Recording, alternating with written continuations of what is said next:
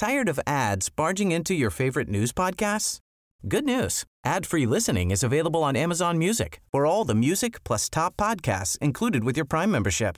Stay up to date on everything newsworthy by downloading the Amazon Music app for free or go to amazon.com slash news ad free. That's amazon.com slash news ad free to catch up on the latest episodes without the ads. Las noticias. ¿Qué tal? ¿Cómo le va? Buenas tardes. Estás a punto de escuchar Yo soy Javier Alatorre. las noticias con Javier Alatorre. La vamos a pasar muy bien. Comenzamos. and thin and young and lovely. The girl from Ipanema goes walking, and when she passes, each one she passes goes ah. When she walks, she's like a samba that swings so cool and sways so gently that when she passes, each one she passes goes ah. Oh, but he was Oiga, eh, generaciones y generaciones pueden reconocer esa canción. Hay muchísimas, muchísimas versiones. Esta es la versión original que la cantaba pues una chica muy guapa, Astrid Gilberto o Astrid Gilberto.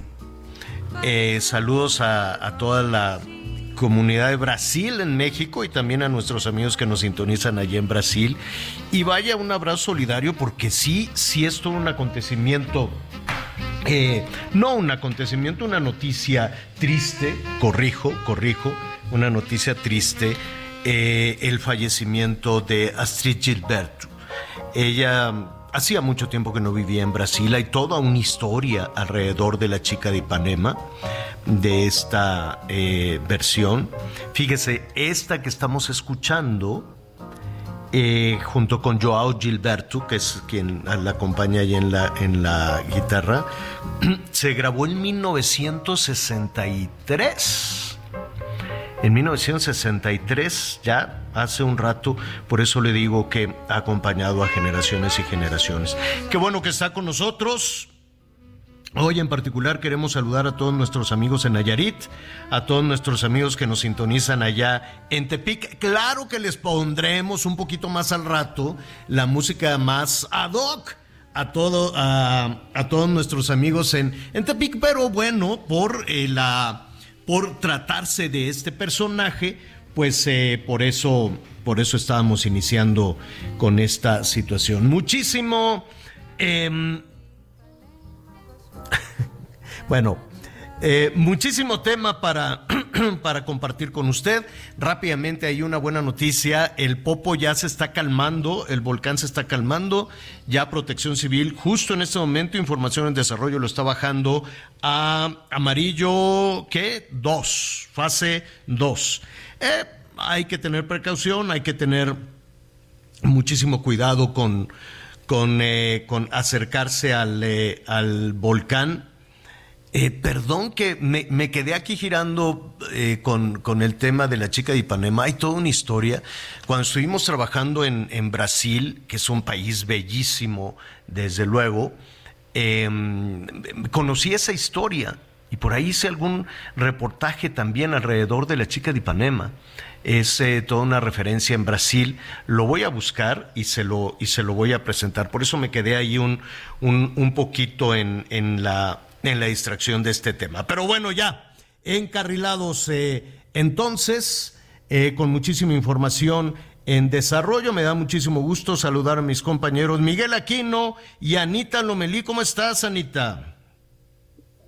Hola Javier, hola Miguel, amigos, qué gusto saludarlos. Pues bien, escuchando y recordando porque pues pasa el tiempo y cuando escuchamos esta canción, pues nos acordamos de haberla oído con nuestros padres, ¿no? Y ahora pues nosotros también eh, pues la disfrutamos y con, con nuestros hijos en algunas ocasiones. Entonces son de esas canciones que se le quedan a uno este, y, que, y que atraviesan este, estas barreras de, de, la edad y de las generaciones. Ya nos platicarás la historia. Yo me acuerdo muy bien de esa, de esa aventura. Así que, este, pues, sí tienes que platicarla y ponerla al aire aquí para todos nuestros amigos, porque es, es muy interesante ver cómo detrás de cosas que, bueno, que tú estás bailando, hay, hay una historia que contar, este, pues, pues profunda, emocionante y en ocasiones dolorosa, pero sí son esas historias las que nos dejan marcados. Antes de saludarnos a Miguelito, déjenme decirles que hoy es el Día Mundial de las Personas Transplantadas.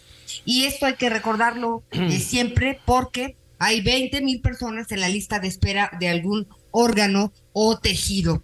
Este, y sí hay que fomentar la cultura eh, de la donación en, todos sentidos. Entonces, pues quería dejarlo aquí en la mesa eh, para empezar. Bueno, muy bien. Miguelón, ¿cómo estás? Hola Javier, Anita, ¿cómo están? Me da mucho gusto saludarlos, pues aquí ya arrancando con toda la información. Seguimos aquí en la zona, en la zona de Guatemala. Hoy vamos a tener un par de entrevistas interesantes.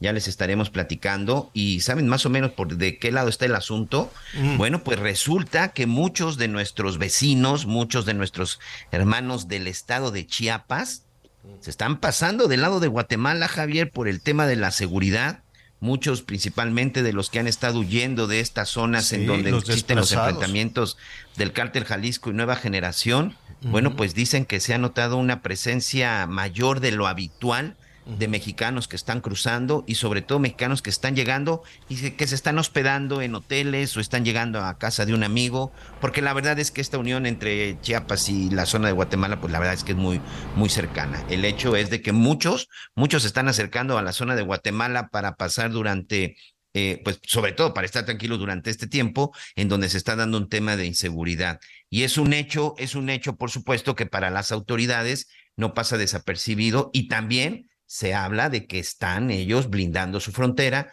pues para evitar este brinco incluso de parte de algunos, de algunos criminales. Es inevitable, es inevitable no hablar y sobre todo el no entender esa relación tan, tan, tan cercana, tan hermanada que mm. existe entre Guatemala y México, pero principalmente con la zona de Chiapas, principalmente en este cruce que tú muy bien conoces, Javier, en el río Suchiate, en donde prácticamente en una lancha o en unas llantas sobre una madera es en donde se da el transporte todos los días. Es la frontera más abierta, es una de las fronteras más abiertas, me atrevería yo a decir, del mundo, por donde pues hay personas que entran y salen, ¿no? A México, que vienen, compran su, sus víveres, lo que tú quieras y mandes, pero también es cierto que es un, una frontera ahora muy disputada por organizaciones criminales fuertes, por organizaciones criminales potentes que quieren tener el control para el tráfico de personas, el tráfico de drogas. Mira, todos los carros que se roban en México, en este momento están robando algún carro, también sale por ahí. O todos los carros que se roban en Estados Unidos, en México, también salen por ahí. Es una frontera absolutamente abierta al crimen. Y entonces, pues por eso está toda esta ola de violencia y los desplazados. El viernes pasado mataron a siete desplazados en la zona zapatista. A un bebé, a un bebé también. Entonces, por eso se van, por eso están huyendo. Y la muy lejana Ciudad de México está en otros temas. La muy lejana Ciudad de México está en las cosas eh, de quién va a ganar y quítate tú y los adversarios y yo. La, Ciudad de México eh, tiene otros intereses, definitivamente. Mira, Hoy llegaron allá a Palacio Nacional, y así muy rápido antes de ir ya con, nuestro entrevistado, llegaron a Palacio Nacional productores de, de maíz y de trigo que nadie les hace caso. Los productores de maíz y de trigo del norte de Sinaloa, del sur de Sonora, de varios estados, se organizaron de varios estados para llegar y nadie los recibió. Fueron, vinieron a la Ciudad de México los de Sonora, los de Sinaloa, los de Chihuahua, los de Michoacán, Zacatecas que está ardiendo, Michoacán que está ardiendo, Baja California que bueno, es tierra de nadie, Guanajuato. Bueno, todos, creo que Tamaulipas también vino con el tema del sorgo y nadie los pela. ¿Por qué? Porque están en las elecciones y que quién sabe qué, ¿no? Ah, que los va a atender el, Adán Augusto. ¿Y qué pasó? Nada. Desde la semana pasada están con, con esta caída en los precios y no hay quien los escuche. Por eso, así como está ardiendo la frontera sur, está ardiendo la frontera norte, están los problemas del campo, pero la Ciudad de México está en la competencia, en la competencia electoral. Ya le retomaremos todos estos temas y saludamos a nuestros amigos en todo, en todo el país. Fíjese que eh, me da muchísimo gusto, a propósito de los temas eh, eh, nacionales, saludar esta mañana al gobernador Miguel Ángel Navarro, gobernador de Nayarit, a quien le agradecemos que esté esta mañana, esta tarde con nosotros, porque cada vez estamos ampliando más la audiencia con nuestros amigos allá en Nayarit. Gobernador, qué gusto saludarte, bienvenido a este espacio. Muchas gracias, Javier. El gusto es mío y también un gran gusto de los Nayaritas tener nuevamente aquí al Heraldo Radio, próximamente al Heraldo Televisión, que le da solidez a todo el país llevando una información verídica exacta y que nos genera a los que tenemos una responsabilidad pública una autorreflexión, una autocrítica y que podamos medir todos los actos de nuestro gobierno. Escuchaba ahorita el problema que tienen algunos estados. Debo decirte que el día de ayer salió nuestro último carga. Bueno, Dios santo. ¿Se cortó? Qué barbaridad. ¿Qué, por, por, qué? Que, eh, parece como... Parece... ¿Qué quiere que le diga? No. no me voy a enojar. Pero, ah, ¿cómo batallamos con las entrevistas? cuando estamos aquí en la cabina, que es a todo dar, pero no sea establecer comunicación, en este caso con el gobernador de Nayarit, que nos da muchísimo gusto, o de pronto pues con algún otro personaje, es una verdadera calamidad. Gobernador, te ofrecemos, te ofrecemos una disculpa. Las comunicaciones es un asunto que por alguna razón cada vez está cada, vez está peor. Nos comentabas de los productores de Nayarit, gobernador. Sí, te mencionaba que también aquí sembramos sorgo, lo cosechamos también, y hemos entrado dentro de una nueva dinámica el día de ayer del municipio de Tecuala salió nuestro último cargamento y hemos hecho una estrategia de cercanía social totalmente y encontrado en el mercado tanto local como de otros lugares que es el estado de Jalisco y algunas situaciones fuera de la frontera, un mercado en base a la calidad del sorgo y adelantarnos muchas veces a que el mercado lleva a la baja los productos en la bolsa de Chicago y nosotros podamos estar compartiendo esta responsabilidad con los mismos. Sí, eh, tienes toda la razón y aquí estás tocando un punto muy importante con el tema de la bolsa de Chicago. Es un referente internacional, es el que hay, gobernador. Algunas, eh, en, algunas alternativas, algunos personajes que han eh, planteado dentro del gobierno federal es ignorar esa bolsa de Chicago y empezar a tener, este, pues una serie de precios de manera doméstica. A mí me parecería que lo haría muy difícil para los productores que este pues que tienen que buscar mercados y que tienen que buscar un estándar en los precios. ¿Qué opinión tienes tú o qué solución le darías tú a los productores de tu entidad o de las entidades vecinas de Nayarit que que hoy están batallando con la caída en los precios? Una producción por contrato y además lograr grandes alianzas entre estados. Yo creo que las fronteras estatales es lo de menos, el país es lo de más. Y tenemos nosotros que buscar alternativas ante tierras que tenemos altamente productivas y hacer un lado complejos y meternos a la competencia internacional definitivamente y con el sector económico llegar a acuerdos.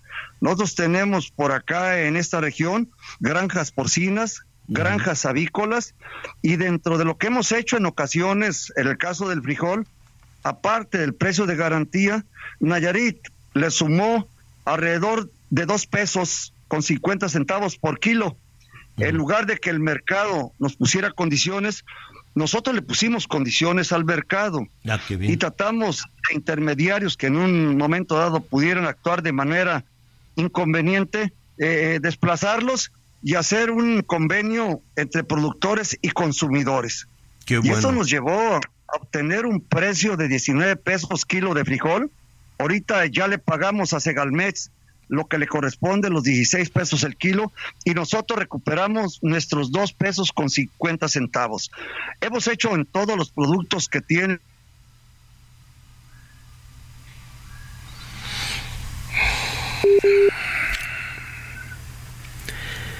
Dios santo. que, que ahora sí que qué pena con el gobernador. Tenemos este, este problema de comunicación en el país, es absurdo. Es verdaderamente absurdo no poder eh, tener una conversación este, compleja, completa. Eh, ya es un, es un, mire, le comentaba que estamos este, metidos en, no, que si las cacharolas, que, y, te, y, no, y no nos podemos comunicar. Hay un saltapatrás en las comunicaciones espantoso.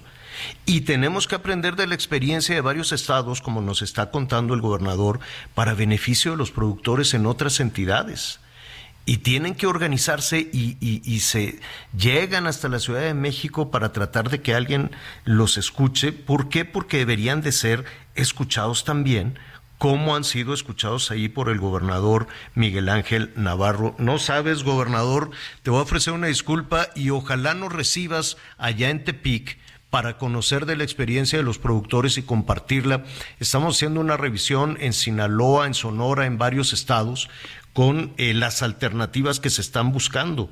E incluso, eh, gobernador, ahora que, es, que dices de las granjas porcinas, también con los productores de Jalisco eh, nos han compartido su preocupación, por ejemplo, por la entrada de la pierna de cerdo de Estados Unidos, que les compite mucho en precio, ¿no? No lo tenemos. ¿Sabe qué? vamos a hacer, vamos, vamos a, recuperarlo, sí. Sí, pero lo vamos a recuperar con una buena línea, con una buena, con una buena comunicación, un poco por, por, respeto, mucho desde luego al gobernador, cosa que le agradecemos muchísimo, mucho tema que platicar con él, mucho que platicar también con nuestros amigos allá en Tepic, en el 103.3 de la FM, en el Heraldo Radio, y recordarles, recordarles que tenemos el WhatsApp eh, llámenos, regáñenos si quiere, regáñenos si quiere, pero no sabe, hacemos todo este esfuerzo por tener estas eh, comunicaciones 55 14 90 40 12. Gobernador, estoy absolutamente apenado contigo. Ojalá me pudiera recibir allá en para poder compartir con el resto del país las experiencias con el campo Nayarita. No, ¿verdad?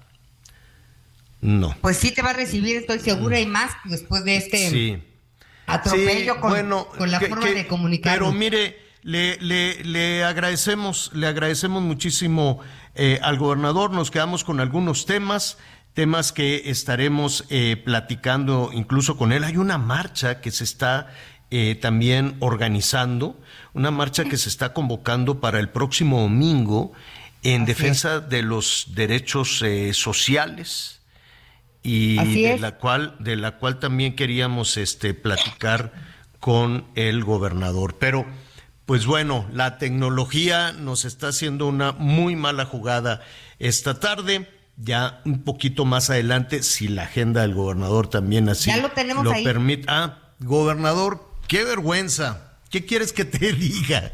Ojalá nos pueda recibir allá en Tepic y poder tener esa conversación y compartir con nuestros amigos en el resto del país cómo le están haciendo para este pues sacar adelante a todas las familias que dependen del campo, ¿no? No, Nayarit está rehaciéndose.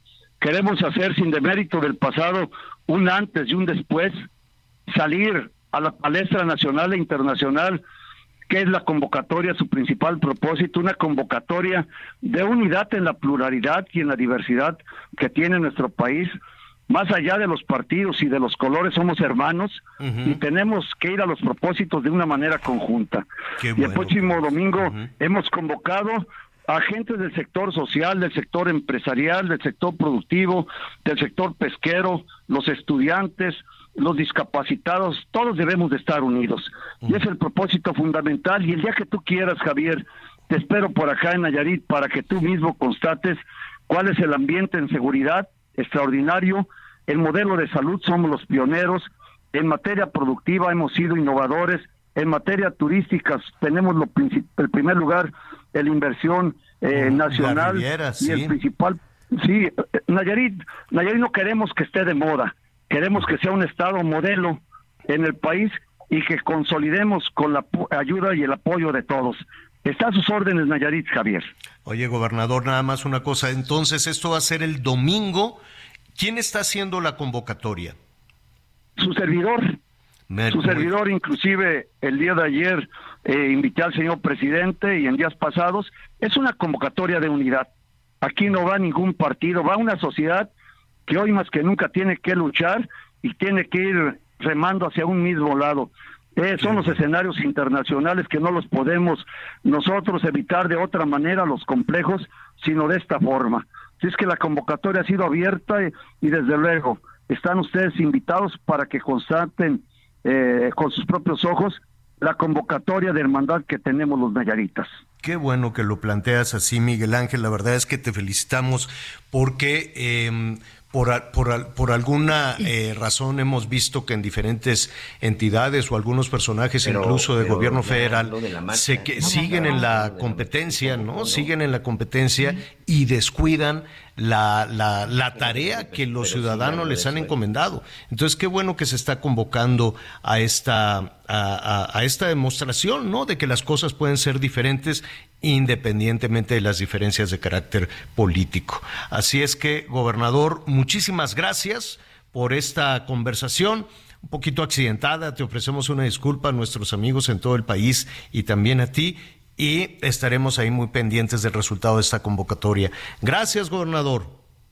Un abrazo a ti y a todos los que nos escucharon. Muchas Por, gracias. por allá nos veremos, si tú nos permites, te vamos a caer para contar muchas de las, de las buenas historias. Oye, este, qué bárbaro con la gastronomía nayarita, ¿eh? No, extraordinaria. Extraordinaria, sí. Sí, sí, el pescado zarandeado. A ver, hay toda una discusión, gobernador. Etcétera, etcétera. Hay No, no, una extraordinaria. Hay una discusión, gobernador. Los de Sinaloa dicen que el pescado zarandeado es de ellos y los de Nayarit también. ¿De Yo dónde? que es de nuestra región. Es de nuestra región. Sí, es de Sinaloa y de Nayarit y de Nayarit y Sinaloa. Ah, Sí, me creo que parece muy bien. hasta en ese propósito tenemos que compartir eh, el mérito. Sí, Bueno, claro y, tan- que sí. y tantos sitios tan llenos de historia y bellísimos Muchos. en Nayarit. Qué bueno, gobernador, que tienes esa, ese, ese empuje para que el resto de, del país tenga esta, no solo una percepción, sino que vea las realidades de Nayarit. Gracias, gober. Un abrazo, Javier, a ti y a todos los que nos hacen el favor de escucharnos. Es el gobernador de Nayarit, Miguel Ángel Navarro, que estuvo con nosotros a propósito precisamente de estos eh, mensajes que hemos recibido de nuestros amigos allá en Tepic, en el 103.3 de la FM. Antes de que otra cosa suceda, Miguelón, este, eh, nos quedamos ahí con muchísimos mensajes. Vamos a recordar el WhatsApp, ya sabe, apúntelo. 55 14 90 40 12. Yo ya me lo aprendí. 55 14 90 40 12. Ayer nos quedamos ahí con algunos comentarios, Miguelón. Así es, Javier, y bueno, aprovechamos para saludar precisamente a todos nuestros amigos en el estado de Oaxaca. Ismael Hernández López nos dice, nos escucha todos los días en el trabajo. Seguramente lo está haciendo. Saludos, saludos hasta su trabajo precisamente. Un gusto tener este medio de contacto. Los escucho desde que iniciaron este proyecto tan bueno. Muchas gracias. Felicidades por la objetividad de los tres. Alain Salamón, Salomón, perdón. Y fíjate que también ahí incluso recuerda recuerda y se une a la, a la pérdida de nuestro compañero y amigo Ricardo Rocha. Alejandro Bust, Alejandro Mata Bustos de Tasco de Alarcón en Guerrero. Saludos, los sigo de lunes a viernes y nos dice que a través incluso de una plataforma de Radio Garden. Gracias por escucharnos. Finalmente estamos aquí haciendo este gran esfuerzo desde Heraldo Radio. Saludos desde Torreón por ser un noticiero muy ameno y con un gran equipo. Me llamo Juan Ramírez. Saludos hasta la comarca, por supuesto, también. Saludos también a Eduardo Pérez, que nos manda una foto del amanecer en la zona de Chetumal, en Quintana Roo, capital del Caribe mexicano. Eduardo Pérez, saludos, gracias y muy bonita imagen. Muchas gracias por compartir. Ricardo de Mérida, Yucatán. Siempre los escucho y bueno, habla un poco relacionado con lo de las elecciones. Dice que la gente no sale a, votar, ya sea por Moreno o por la Alianza. Da igual, ambos tienen un historial pésimo de mala administración del país. Muchas gracias, don Ricardo, por sus comentarios y seguiremos leyendo. ¿De dónde, don Ricardo, de dónde? De Mérida, Yucatán. De Mérida. Saludos a Mérida, el Heraldo Radio. Vamos a hacer una pausa y volvemos. Young and lovely. The girl from Ipanema goes walking, and when she passes, each one she passes goes ah. When she walks, she's like a samba that swings so cool and sweet. Conéctate con Javier a través de Twitter, arroba javier-alador. Sigue con nosotros. Volvemos con más noticias. Antes que los demás. Todavía hay más información. Continuamos. Las noticias en resumen. Después de dos meses, este 5 de junio, el Pleno de la, del INAI sesionó en cumplimiento de tres resoluciones judiciales. La sesión se realizó con los cuatro comisionados que tiene actualmente para resolver casos correspondientes al 2021 y 2022.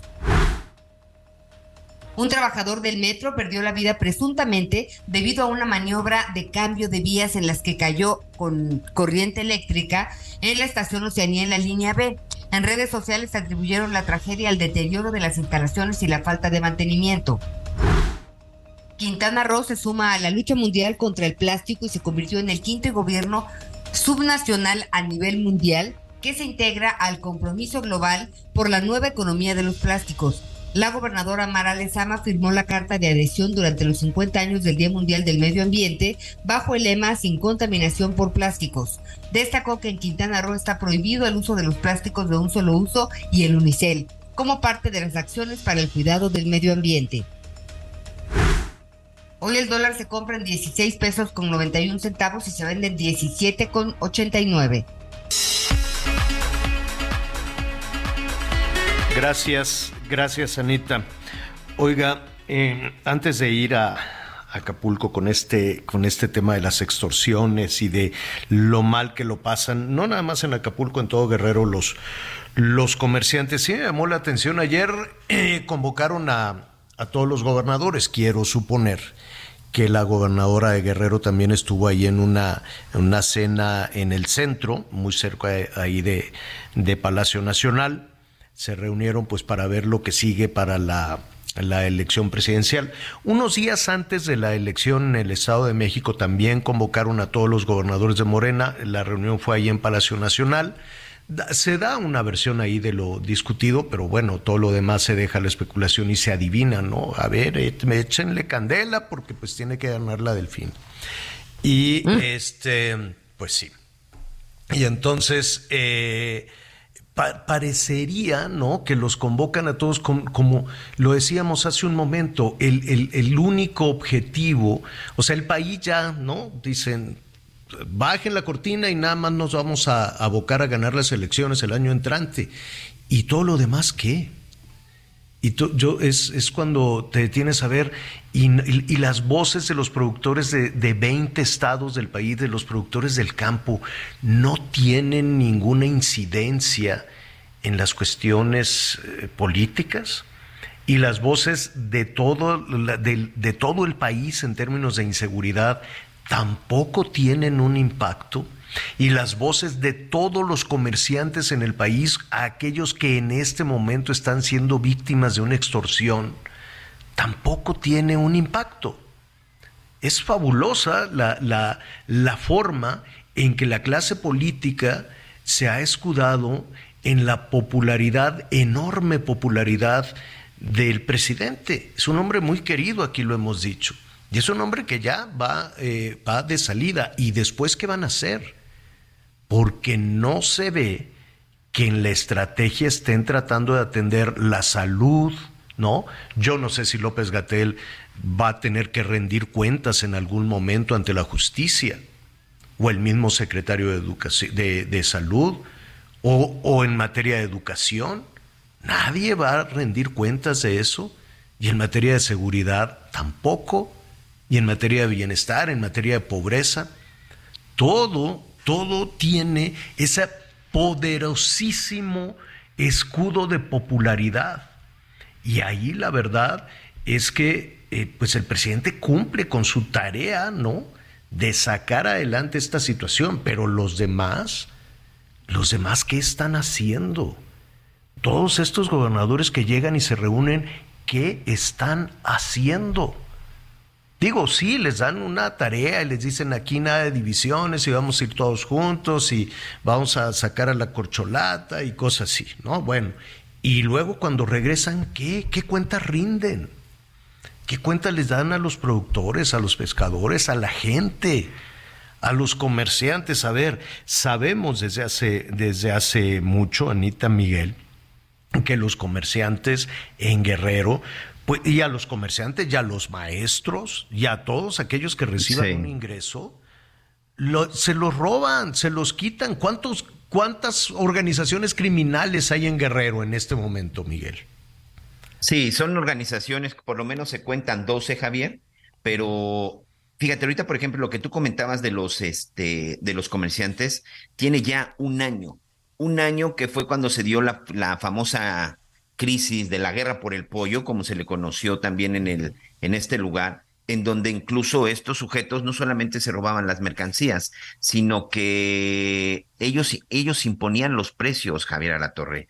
Estos grupos eran los que decían en cuánto se tenían que dar y sobre todo cómo los tenían que distribuir, sumado al robo, sumado al tema de, de la extorsión, del cobro del derecho de piso y de imponer, incluso llegó un momento en que el costo, principalmente carne, pan y pollo, que fueron los que estuvieron controlando estos sujetos en la zona de Chilpancingo, Acapulco, Tasco e Ixtapan, Javier.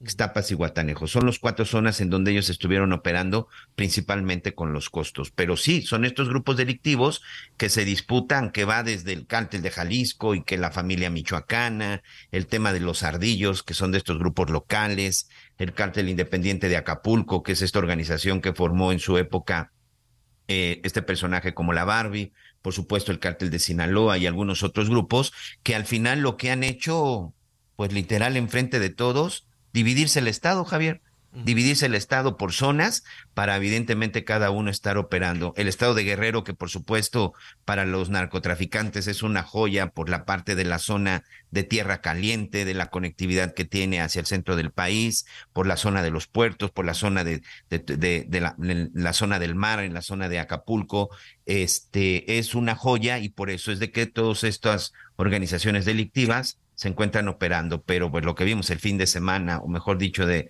eh, el día de ayer en, en, la zona del mercado central, nos habla precisamente pues de esa desprotección, por llamarle de alguna manera, en la que se encuentran hoy los comerciantes y en la que se encuentra mucha gente en la zona de Guerrero y en este caso en Acapulco, Javier. Los comerciantes en nuestro país trabajan muchísimo sean eh, formales o informales. Quitar y poner el puesto, llévate la mercancía, trae la mercancía, págale al extorsionador, págale al inspector, págale a la autoridad. Eh, yo, yo me quedo pensando de estos, creo que son 500 locatarios del mercado de Acapulco. Eh, ¿Cuánto esfuerzo y realmente cuánto dinero pueden llevar a su casa? Anoche, ahí en, Hechos, en el noticiero, veíamos el testimonio de una pobre mujer que dice, invertí todo mi dinero en este localito porque le tengo que estar repartiendo dinero a todo mundo y ya me lo quemaron. Y otro, otro locatario dice, yo tengo niños chiquitos, me llamó mucho la atención, tengo niños chiquitos que todavía piden desayuno. Esto, esto significa que a determinada edad le dicen, búscate el sustento como puedas.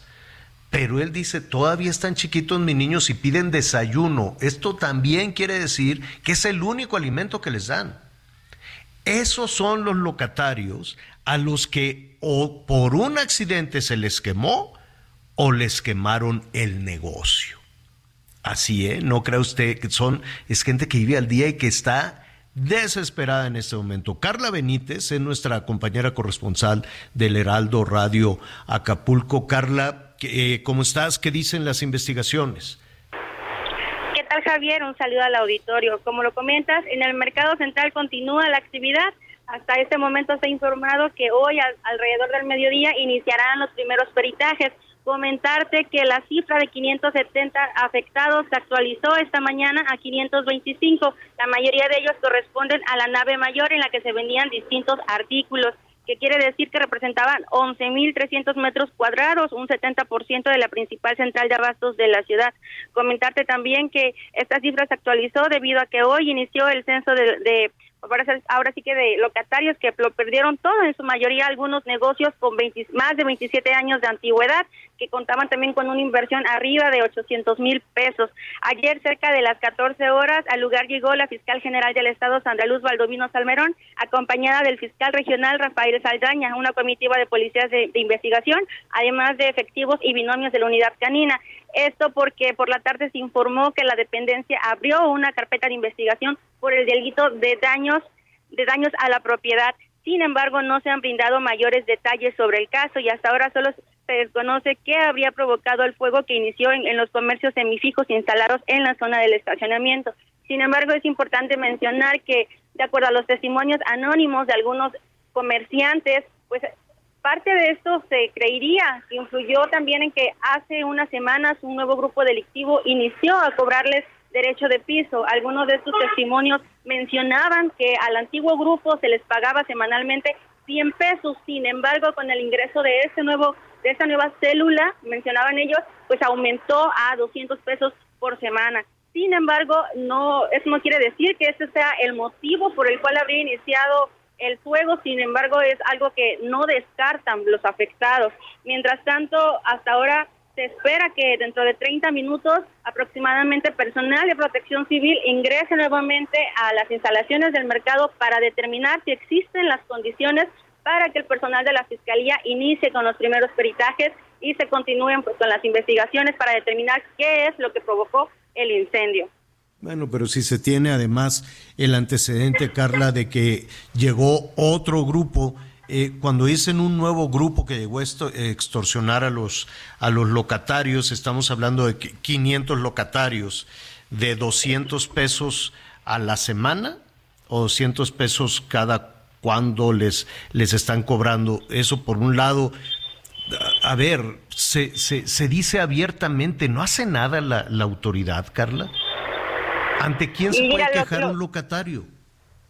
Lo que comentaban ellos es que el tema de, extorsión es uno de los principales problemas que afectan a los comercios y no solamente al sector formal e informal, sino incluso a los hoteleros y a incluso a las transnacionales. Lo han mencionado diferentes representantes de estos sectores. Sin embargo, lo que también decían ellos a través de testimonios anónimos es que muchas veces no se denuncia por temor a que pasen cosas mayores. Entonces, la autoridad hasta el momento no ha confirmado que se trate eh, de un tema de extorsión. Sin embargo, como bien lo comentas, no es la primera ocasión en la que este mercado se incendia por causas desconocidas, que al menos en las tres ocasiones pasadas no se ha esclarecido cuál es el motivo. Por eso piden ahora a los afectados que se realicen las investigaciones y que también se garantice la seguridad comentarte que ayer por la tarde en una reunión con los afectados el secretario de Seguridad Pública Estatal mencionó que durante la limpieza de esta zona y mientras se realizan los peritajes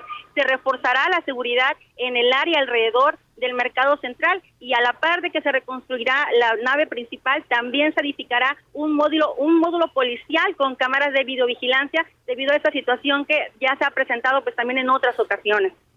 Pues Carla, eh, antes de despedir, Anita Lomelite quiere comentar, Anita escuchando el reporte, un reporte que se repite de una forma o de otra, querida Carla, este, pues Javier Miguel, también la gente no, denuncia por dos cuestiones, una por miedo a represalias y otra porque no sabe que hasta dónde este, posiblemente está involucrada la autoridad, porque no hay otra forma de entender que esto pase de una manera, este, de una forma, de otra, este, pero no se levanta. O sea, el puerto de Acapulco, con todo y lo que ha resistido, porque pues gracias a su belleza y a su gente trabajadora, pues ahí sigue de pie, pues ha perdido su esplendor por la corrupción y por todo, por la invasión de todos estos grupos. Pero Javier, de ahí no salimos. Ese es el tema. Este, si hubiera un castigo ejemplar, si algo, si hubiera un antes y un después, pues a lo mejor podríamos, podría avanzar el puerto hacia otro rumbo. pero no lo vemos. O sea, yo, yo no entiendo cómo pasa, cuántas, cuántas veces se puede incendiar un mercado. Sí, pues como lo comentas, Anita, eh, el llamado de las autoridades, principalmente de la Fiscalía, pues ha sido ese, ¿no? A denunciar. Incluso hace unos meses se inauguró en, en Cihuatanejo una unidad antiextorsión. ellos mencionaban que es la primera que se a nivel nacional, principalmente en Cihuatanejo, porque como bien se recordará hace unos meses, pues empresarios gasolineros también denunciaron ser víctimas de este delito. Sin embargo, como bien lo mencionas, las personas lo, lo dicen, tienen temor a, denunciarlos. Pues Carla, eh, vamos a estar pendientes de lo que suceda. Me dices que unos minutos más van a iniciar, van a tratar de, de localizar de dónde se, se inició o cómo se inició el fuego. Estaremos pendientes, todavía nos queda una hora de programa ante cualquier eventualidad. Con mucho cuidado, Carla, gracias. Buenas tardes. Gracias, buenas tardes. Fíjate, Javier. A nuestros amigos, perdón, allá en Chilpancingo, 94.7 de la FM. Déjenos su mensaje de voz nuestros amigos de Guerrero con toda, con toda esta situación, con todo este tema, déjenos un mensaje de voz vía WhatsApp 55 14 90 40 12. Adelante, Miguel, me, me decías. Fíjate que ahorita escuchando el reporte de nuestra compañera y preguntando qué es lo que sucede, pues nada más es cosa de recapitular un poquito y de recordar.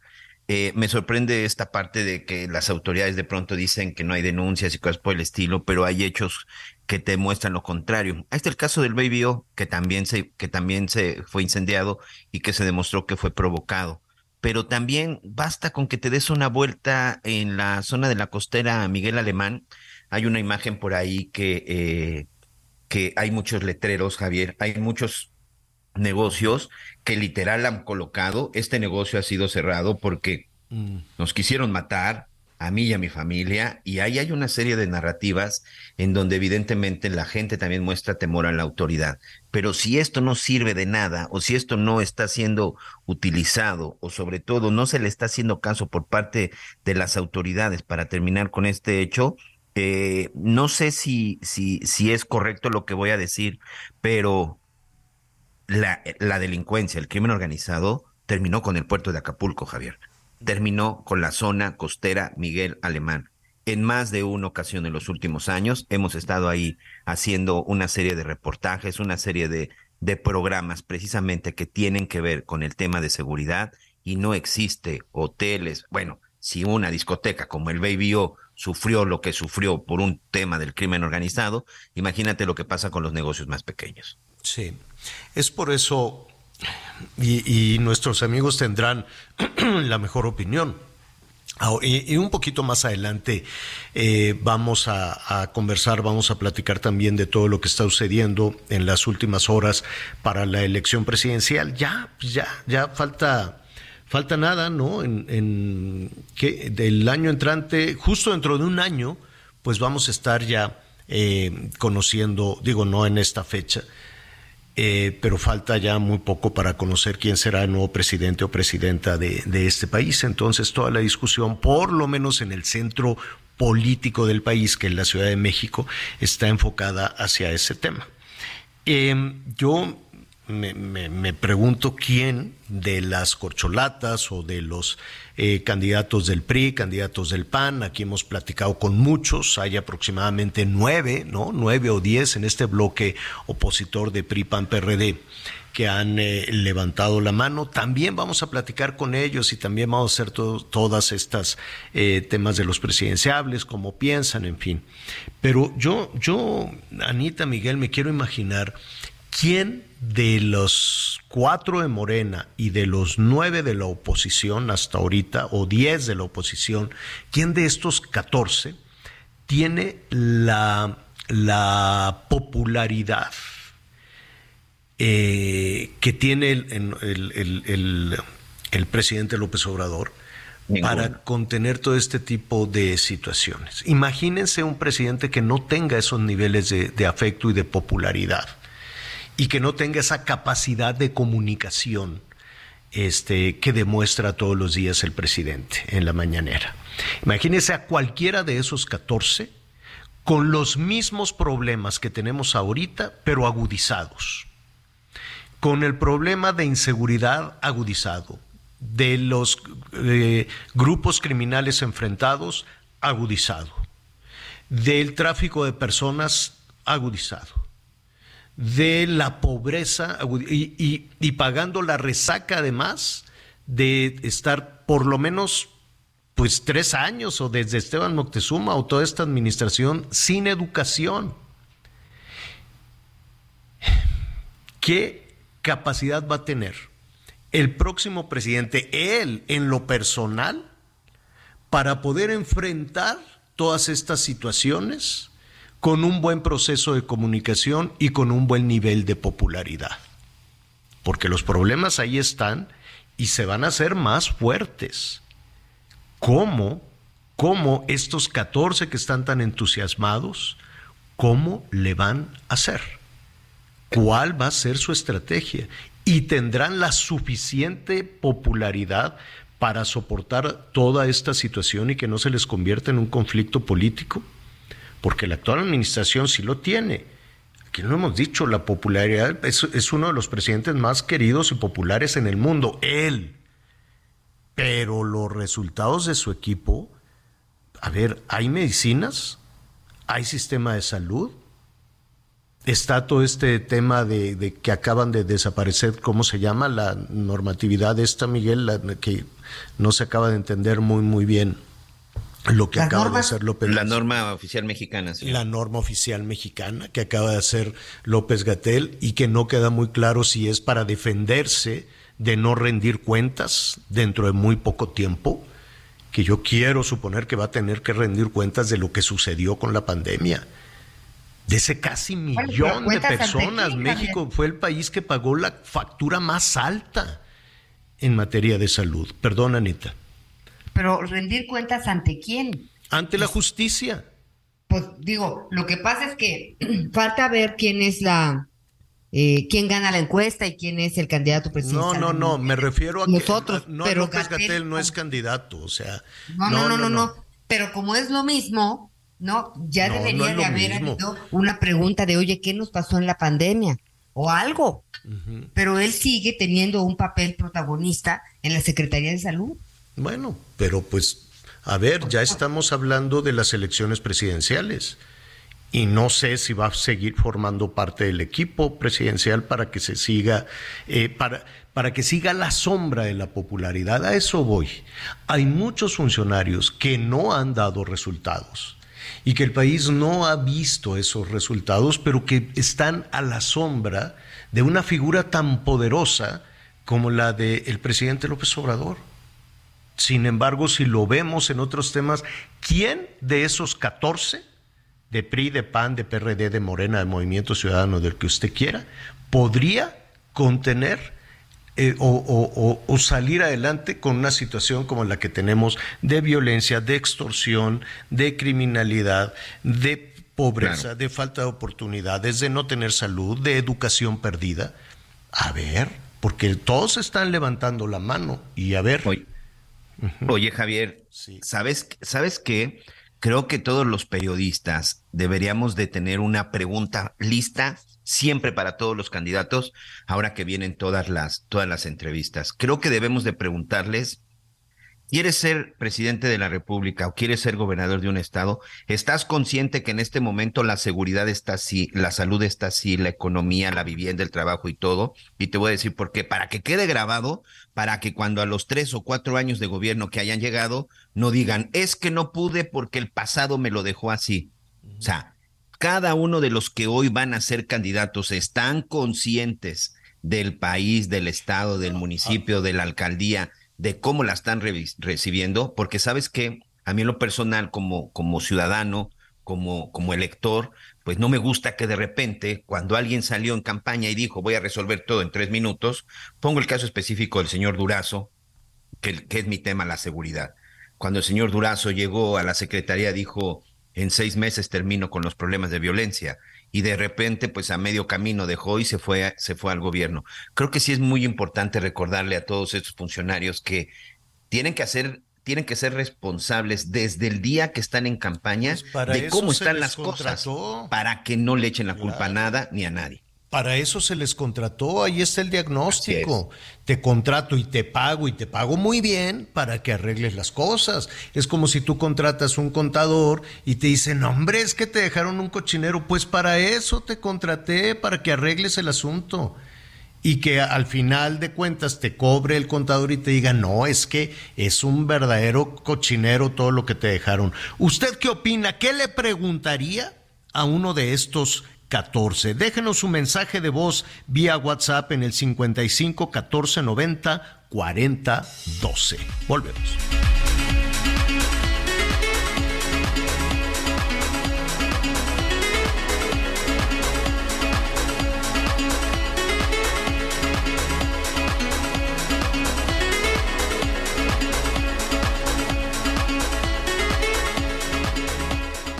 Conéctate con Miguel Aquino a través de Twitter, arroba Miguel Aquino. Toda la información antes que los demás. Ya volvemos.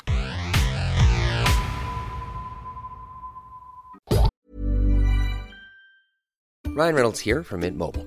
With the price of just about everything going up during inflation, we thought we'd bring our prices down.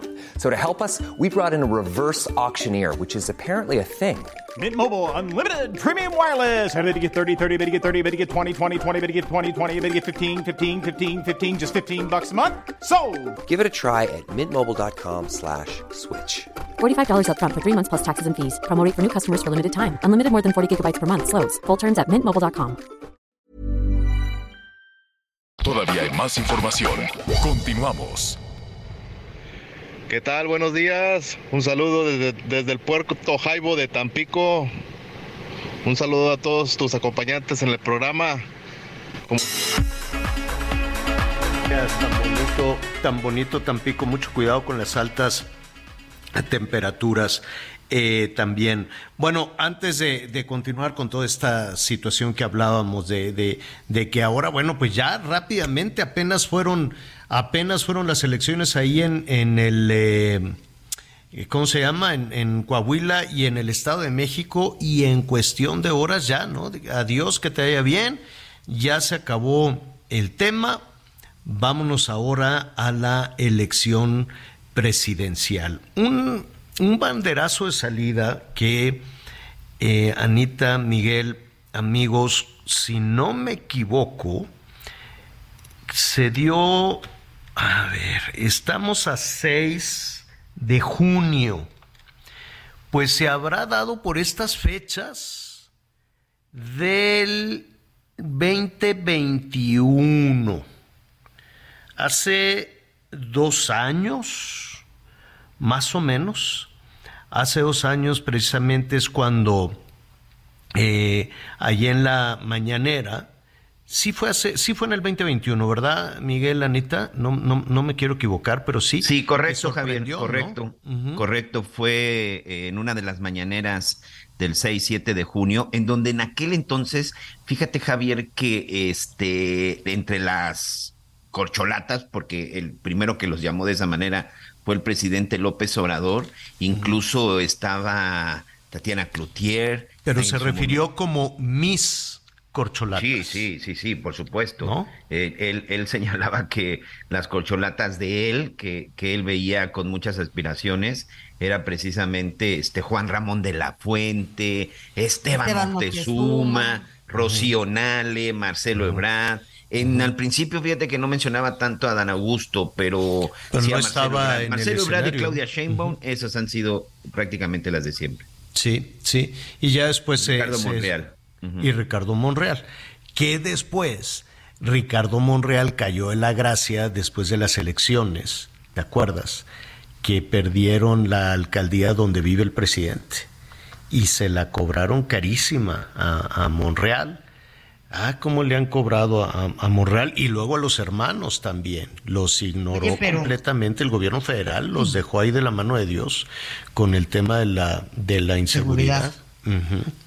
Oye, Sí, pero de una cosa también llama la atención, con todo y esto que mencionas de que sí les ha costado este, este tema de haber perdido la mitad de la ciudad, sobre todo en el caso de, de Monreal, este, pues él se iba a ir de Morena. O sea, ¿te acuerdas que hubo por ahí un zafarrancho? Pero, perdón, a Monreal, a Monreal le achacan que haya perdido la mitad de la ciudad. Pues, ese fue no, su alcaldía, la alcaldía donde vive el presidente. Este, pero a raíz de todo eso, él dijo, bueno, me voy, me quedo, me voy, me quedo. Este, y finalmente, pues hubo una especie de operación cicatriz en donde, pues, nadie se fue, este, y nadie fue expulsado tampoco. Que, que por que los comentarios y lo que pasó en aquellos momentos, pues, este, las autoridades de, del partido, pues, decían que merecía eh, la expulsión, pero no pasó ni una ni otra cosa. Eso fue en el caso de Monreal y luego se fue depurando. Yo no sé cómo le van a hacer ahora si están eh, adelantándose un poquito a la operación cicatriz. Yo no sé si con estas cenas y con esta reunión todos van a decir, ah, está bueno. ¿Y no va a haber ni un hijo desobediente? Pues, no va a haber, o sea, no va a haber, no va a haber nadie que se revele y que diga no a ver, ¿no? O todos dicen sí, lo que usted diga. Va, pues, vamos. hasta ahorita, no digo ya hasta ahorita pues ya hubiera tenido que salir un hijo desobediente. Iba a salir ayer, iba a salir ayer, luego dijeron que iba a salir hoy. Yo, creo que todavía no, porque ni siquiera está todavía clara las reglas del juego. O sea, sí. Yo creo que están este, claras porque hay un método. No, todavía... hay, un método que han estado aplicando. Y ¿Cuál es el método? Los gobernadores. Pues es la encuesta que siempre aplican ellos. Son sus preguntas. Que solamente ellos saben a quién se la preguntan. Y, es su metodología. Entonces, y el presidente lo dijo, que va a hacer la encuesta como... Pues, y, que, ojo, y que ojo. Los distintos, eh, para elegir a los distintos candidatos a gobernadores que ahora son gobernadoras y gobernadores. Y que este, ojo, Anita, Javier, esa encuesta que se ha aplicado últimamente en los estados que se han disputado por parte de Morena, siempre termina con señalamientos. siempre, por eso se fue Ricardo Mejía al PT, porque no le pareció la encuesta. En el estado de Quintana Roo, a Chucho Pool, el que es un senador de Morena que también quería ser candidato, tampoco estuvo de acuerdo. O sea, esa encuesta nunca, nunca ha dejado. Es la cosa más oscura y misteriosa. es la cosa más oscura y misteriosa. Mario Delgado. Dicen que el domingo van a decir cómo. Pero mira, quien sabe de esto es Carlos Bravo, es eh, columnista, analista político, y nos da muchísimo gusto que nos acompañe esta tarde. Carlos, ¿cómo estás?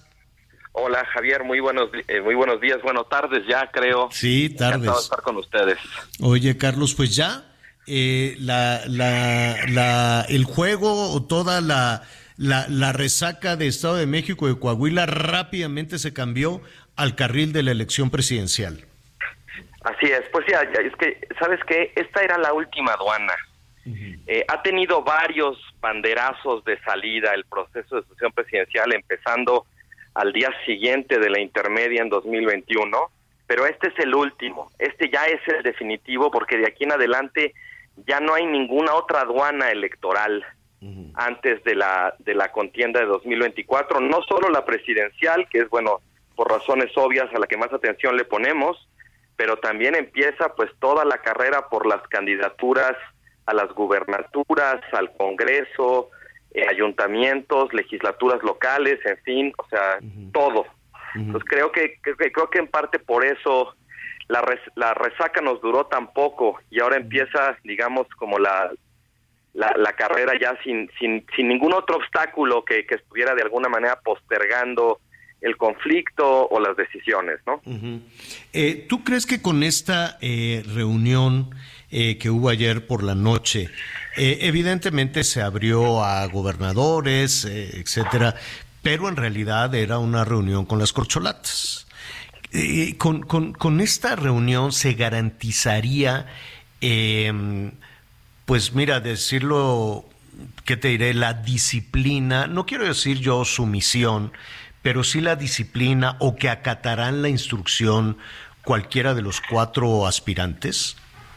Sí, yo, yo creo que eh, dices bien, es disciplina, es la unidad, ¿no? Eh, pues mira, no, no, no, no puedo contestar tu pregunta porque no sé qué se acordó en esa reunión. los indicios que tenemos es que Marcelo Ebrard iba a salir a dar una conferencia de prensa ayer y la canceló diciendo que, bueno, la postergaba para hoy porque así se lo había solicitado el partido. Eh, ¿Qué sabíamos sobre la, el posible contenido de la conferencia de prensa de Marcelo Ebrard? Que Marcelo Ebrard iba a salir a sugerir o a proponer una serie de condiciones para la encuesta en función de la cual se va a elegir al candidato o candidata de Morena. Eh, esto está, digamos, es congruente con otras cosas que, que ha dicho antes Marcelo Ebrard sobre la necesidad de que haya un piso parejo, reglas claras para la competencia. Marcelo Ebrard no sale, o para nada parecía que fuera a salir a romper, a patear el tablero, simplemente sale pues como uno de los dos punteros contendientes por la candidatura de Morena a decir, bueno, si vamos a competir, compitamos con reglas claras, en serio. El presidente hoy en la mañana dice que él no va a meter la mano, que él dejará que compitan, pero yo creo que la prueba de fuego eh, ahorita es ver cómo, cuáles son las reglas, cuál, cómo, cómo se pacta, digamos, lo de la encuesta. Y en función de eso, pues Marcelo Ebrard tendrá que tomar una decisión, ¿no? Estamos, creo, en un momento, Marcelo, por llamarle de alguna manera, porque dependiendo de cuáles sean, cómo se diseña esa encuesta y si él está de acuerdo o no con ese diseño, en el momento en el que él diga, ok, estoy de acuerdo, creo que, eh, digamos, la coalición obradorista puede respirar tranquila porque dice, bueno, pues si estás de acuerdo, estarás de acuerdo si ganas o estarás de acuerdo si pierdes. Claro, pero además salirse, eh, pues no hay en este momento un, para la competencia un motor más potente, un vehículo más potente que el de Morena, me queda claro, ¿no? Es Por supuesto. es, un, es un enorme partido. Entonces decir, no, yo no juego con ustedes, pero ¿y con qué carro compites? Esa, esa es la otra disyuntiva que puede tener, en este caso, no sé, todo, eh, Marcelo, si no si no se disciplina. Estamos especulando, desde luego. Y en el tema, en el tema de las encuestas, Carlos, em, pues las experiencias recientes, eh, que, quieres Coahuila, ¿no? Que la encuesta, pues vimos que, que, que, que se perfilaba ahí para hacer, iba todos los martes a la mañanera y de pronto le dijeron que no pero también a, Monreal en su momento que, que, dijo sí, vamos por encuesta y lo bajaron eh, del concurso con Claudia. Y también dijo me voy, no sé qué. En el caso de Quintana Roo también hubo aspirantes que, que se bajaron. Es decir, y a ver, ¿qué quieres que te diga? En el caso de la encuesta, para ver si se quedaba Jacob en Morena o entraba Mario Delgado, se dieron de trompadas y, nadie creía en las encuestas hasta el que, el presidente les dijo o se ponen en paz o me llevo mi partido, utilizó esas, esas frases. Entonces, no, no, no hay como una referencia de confianza, no, no hay nada en este momento que aclare la, la, opacidad o la, la ruta o a quién le preguntan, quién revisa, quién da los resultados de las famosas encuestas, ¿no?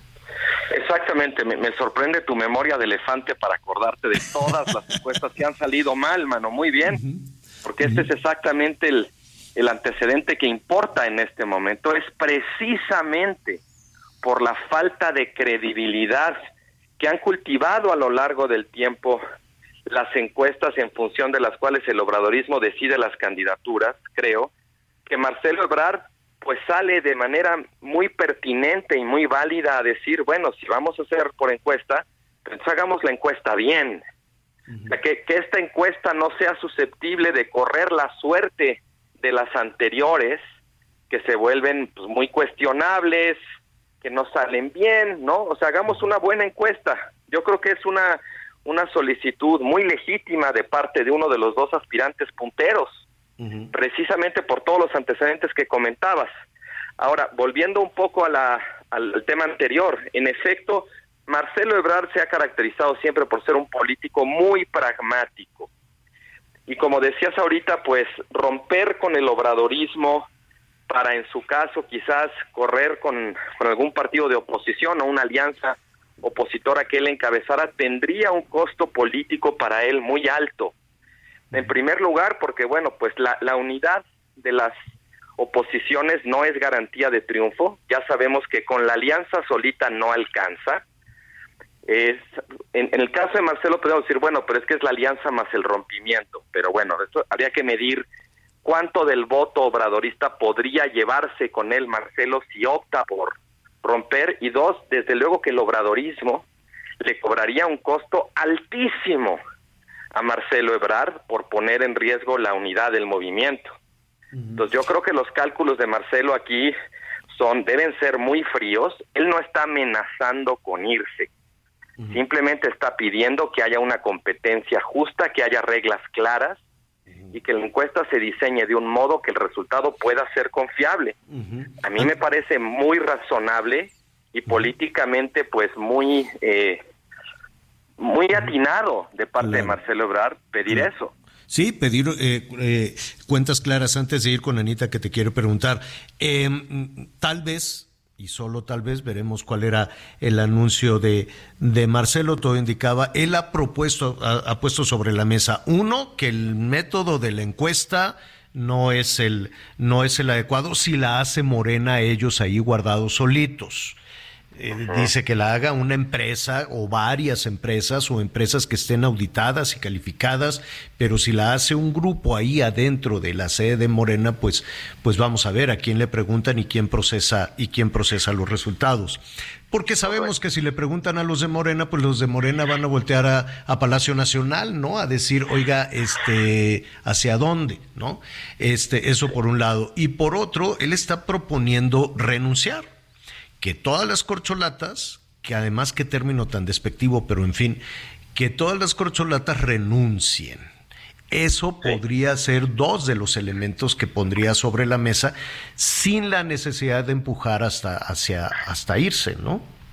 Correcto, sí, insisto, creo que son dos cosas eh, muy razonables, muy justas que está pidiendo Marcelo Ebrard, pero habrá que ver, pues básicamente si el presidente está en ánimo de concedérselo. Claro, Anita Lomelí te quiere preguntar, Anita. Bueno, pues muy interesante todo el análisis. Eh, va a ser también importante, pues ver si realmente eh, el, canciller, eh, pues sale con su propuesta de, de, cómo, cómo sentiría él que valdría la pena hacer la encuesta y que fuera con el piso parejo para todos, porque siento que estamos en un momento en que cualquier movimiento, ¿no? Este, pues será, será este, juzgado y eh, proponer otro método, por más pragmático que él sea, es hablar de, de eh, el problema que tiene en sí el método de la encuesta como lo aplica Morena. Entonces, sí me parece que, que va a ser este, muy importante ver si efectivamente sí sale o no. Eh, exacto, lo, dices muy bien. Yo creo que aquí eh, la cuestión es, pues sí, es el procedimiento, ¿no? es interesante también acusar recibo de que esto nos está de alguna manera sacando de la valoración de los resultados anteriores y también qué desprovisto de contenido sustantivo está el debate respecto a la candidatura de Morena. Y eso tiene que ver con que el presidente básicamente ya le puso la agenda, ya le puso la plataforma a cualquiera de sus candidatos. Entonces lo que estamos hablando es de quién y cómo, no de por qué o de para qué. Esto a mí me parece nos anticipa que estaremos vamos caminados hacia una campaña que será muy intensa en términos de demostraciones de lealtad, de señales de identidad y muy pobre en términos más programáticos de soluciones para los problemas que tiene el país. ¿eh? Ah, ya lo estábamos platicando justo hace un momento, ¿no? Parecería que todo está en orden. Yo me quiero imaginar quién de los cuatro de Morena y los diez de oposición, quién de esos catorce tiene eh, la capacidad, la popularidad, la capacidad de contener toda la serie de problemas que hay, que hay en el país. No imagino estos mismos problemas que estamos viviendo agudizados con cualquiera de estos catorce.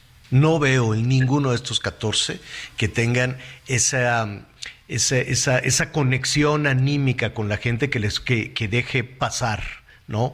Temas tan fuertes de pobreza, de inseguridad, de sin salud, sin medicina, sin educación, sin poder salir a los caminos, sin atender a los productores, con el campo abandonado, sin cumplir con los precios, sin los, o sea, todo eso contenido con la enorme este, presencia y la enorme popularidad del presidente, que yo no le veo a ninguno de estos, y que en algún punto se va a querer fortalecer, que tampoco Por veo supuesto. cómo, ¿no? Oye, Pues Javier, sí, y también- Sí, sí, perdón. No, no, ad- adelante, Anita, ibas a decir algo, perdón. No, es que, y, y yo no he visto que un candidato a, a presidente gane diciendo qué bien lo hizo el pasado, todo. Entonces va a ser muy interesante ver cuál es la, cuál es la aportación que cada candidato morenista pueda tener distinta y cuál es la crítica, porque pues su distancia. hay que su mejorar. distancia del actual. Carlos, Se- hay se mucho entiende tema. también Sí, que- dime. que- Dime. tratar se entiende también que los morenistas ahorita eh, pues no, no, no, no, no entren en esa etapa de tratar de, de proponer y todo, porque lo que quieren de alguna manera es ganar el favor presidencial, ¿no? Claro. Pero de todas maneras, en la medida en que el presidente ya les puso agenda, van a tener un muy escaso margen para hacer eso durante la campaña. A lo mejor esa puede ser una de las pocas ventajas que tengan las oposiciones en la campaña de 2024, que ellos sí van a poder hablar con más libertad, van a tener mucho más margen para hacer propuestas, y en cambio quien quede del lado de Morena, pues tendrá que ceñirse al guion que ya le escribió el presidente. A menos, a menos, Carlos, y ese va a ser tema para, si no tienes inconveniente, para que lo hablemos la próxima semana después del anuncio del domingo, después de que el domingo se, se anuncie cómo van a hacer todo esto, eh, a menos de que surja un hijo desobediente o hija desobediente. Exactamente. Exactamente. Este es el momento para eso. Ujú, que fue el si va caso. a pasar, tiene que ser ahorita. Exactamente, que fue el caso de Fox, de Calderón, de Peña mismo, ¿no? En- como, como oposición. Pero, pues, lo veremos y lo platicaremos si no tienes inconveniente la próxima semana después del anuncio del domingo. Carlos, eh, como siempre, muchísimas gracias. Carlos Bravo Regidor, columnista y analista político. Gracias, Carlos. Gracias a ustedes. Buen día. Gracias. ¿Cómo vamos con los comentarios, Miguelón? Miguelito. Aquí estoy, aquí estoy, aquí revisamente. Es que, revisando. es que sabes que estaba con Miguelón, aparte de, de los comentarios, viendo que hubo un anuncio de las autoridades de los Estados Unidos. Este, sí, estoy aquí de repente fuerte- haciendo llamadas, entonces fuerte mi contra revisamos. contra el crimen organizado, ¿eh? En Así este es. caso con algunos presuntos operadores del cártel Jalisco, ¿no es así? Así es. Eh, mira, a ver, te cuento rápidamente primero eso, que aquí tengo ya la información este, confirmada. Así es, es en contra de tres miembros o presuntos miembros del cártel Jalisco Nueva Generación. El gobierno de Estados Unidos sanciona a, a estas personas, sobre todo lo que es esta parte del Departamento del Tesoro estadounidense. Eh, además de que lo señala como integrantes violentos, Alonso Guerrero Covarrubias, alias El Ocho, y Javier Guerrero Covarrubias. Ellos principalmente operan en la zona de Michoacán. Pero me parece que la parte más interesante, Javier, es también una recomendación o la sanción en contra de Maricruz Rodríguez Aguirre.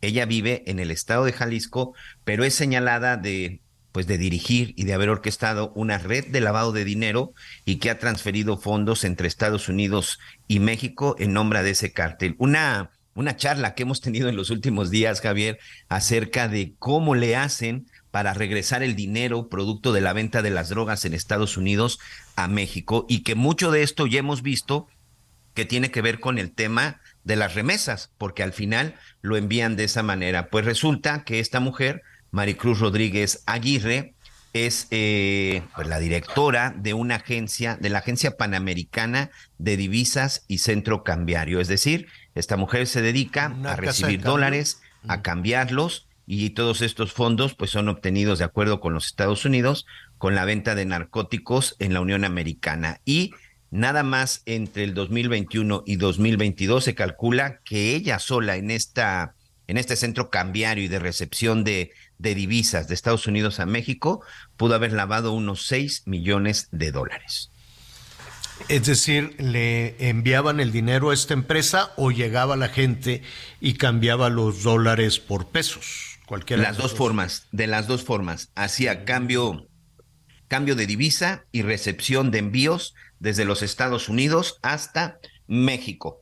Vimos una, vimos también ya una situación similar que dieron a conocer las autoridades en Estados Unidos en Oregon, también de un grupo del crimen organizado que enviaba prácticamente todos los días en una sola tienda, en una tienda como las tiendas que encontramos se llamaba la, mexicana o algo así, ¿no? Algo por el estilo. 30 mil dólares diarios enviaban de remesas en ese lugar y también se calcula que en los últimos años enviaron alrededor de 20 millones de dólares como remesas cuando realmente era dinero de los narcotraficantes que del dinero que van este obteniendo por la venta de drogas en los Estados Unidos. Y era una un solo negocio, una sola tiendita, que vendían de todo, como abarrote, así de todo, y decían, ah, pero pues también puedo hacer envíos de dinero a México.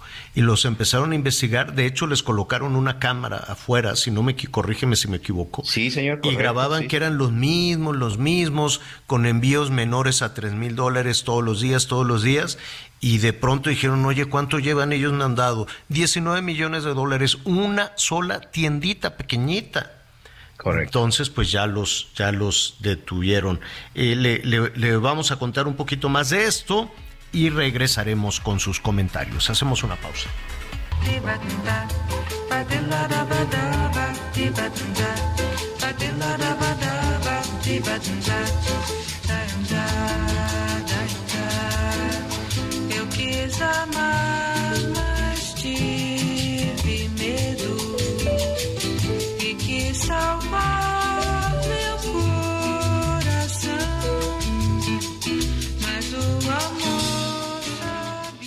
Conéctate con Ana María a través de Twitter, arroba Anita Lomelí.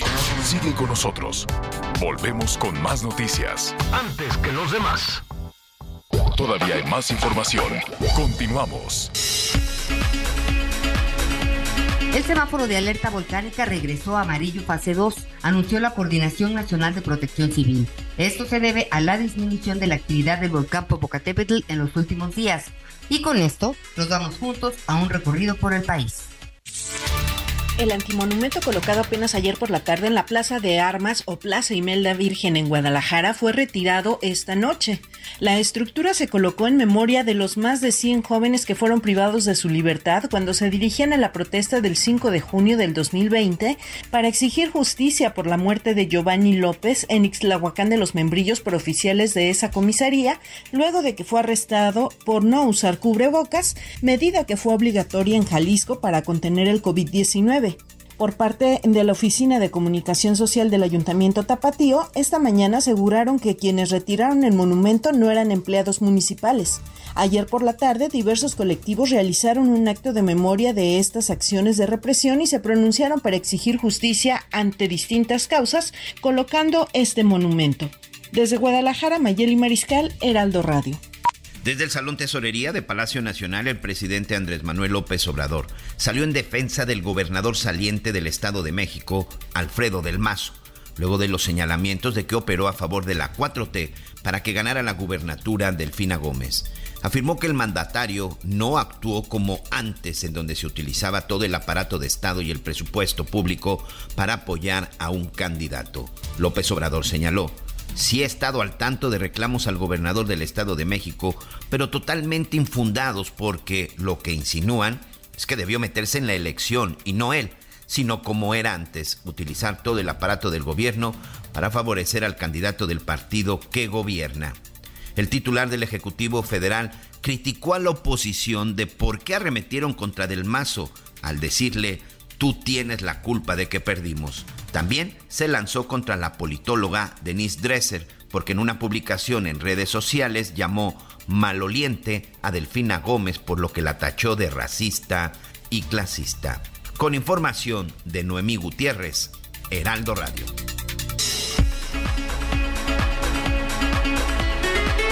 Oiga, em, bueno, hace al inicio del programa hablábamos precisamente de cómo se ha desmantelado todo el tema de salud y dentro de poco vamos a, revisar también ya de manera eh, oficial el costo que han tenido las estrategias, sobre todo el subsecretario Hugo López Gatel, en, en el tema de la pandemia. ¿No cree usted que, que mm, claro que en ocasiones tenemos tenemos prisa por evitar las pesadillas y dejar de hablar de ello, pero fue un asunto terrible para México.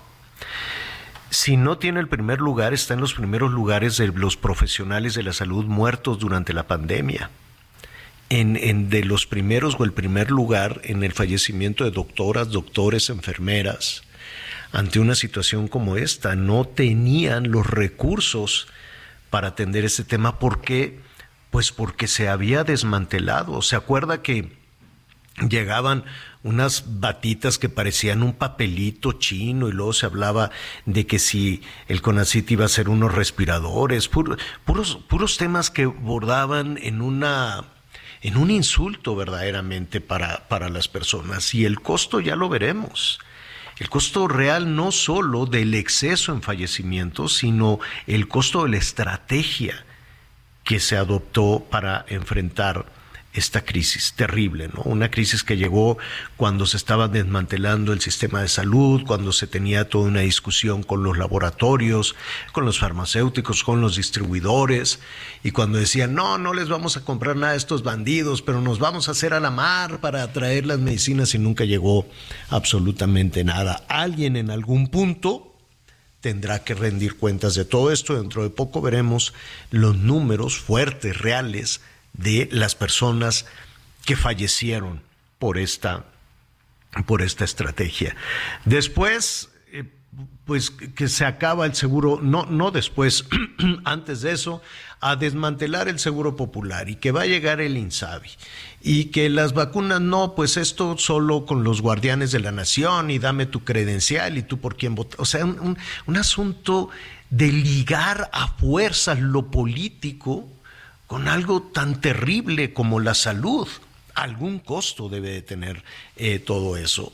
Y luego desaparece el INSABI y luego se le entrega al Seguro Social, que la verdad el Seguro Social trata de hacer con lo que puede ese esfuerzo, pero adicionalmente se agrega el IMSS, el IMSS Bienestar. En medio de toda esa situación, eh, recientemente, el día primero de este mes, em, se publicó en el diario oficial de la Federación que se cancelaban las normas oficiales de diferentes tratamientos, de diferentes, de diferentes males. Eh, no ha sido muy claro. Este es un tema que tampoco eh, se ha abordado en la, en la mañanera y hay muchísima especulación, ¿no?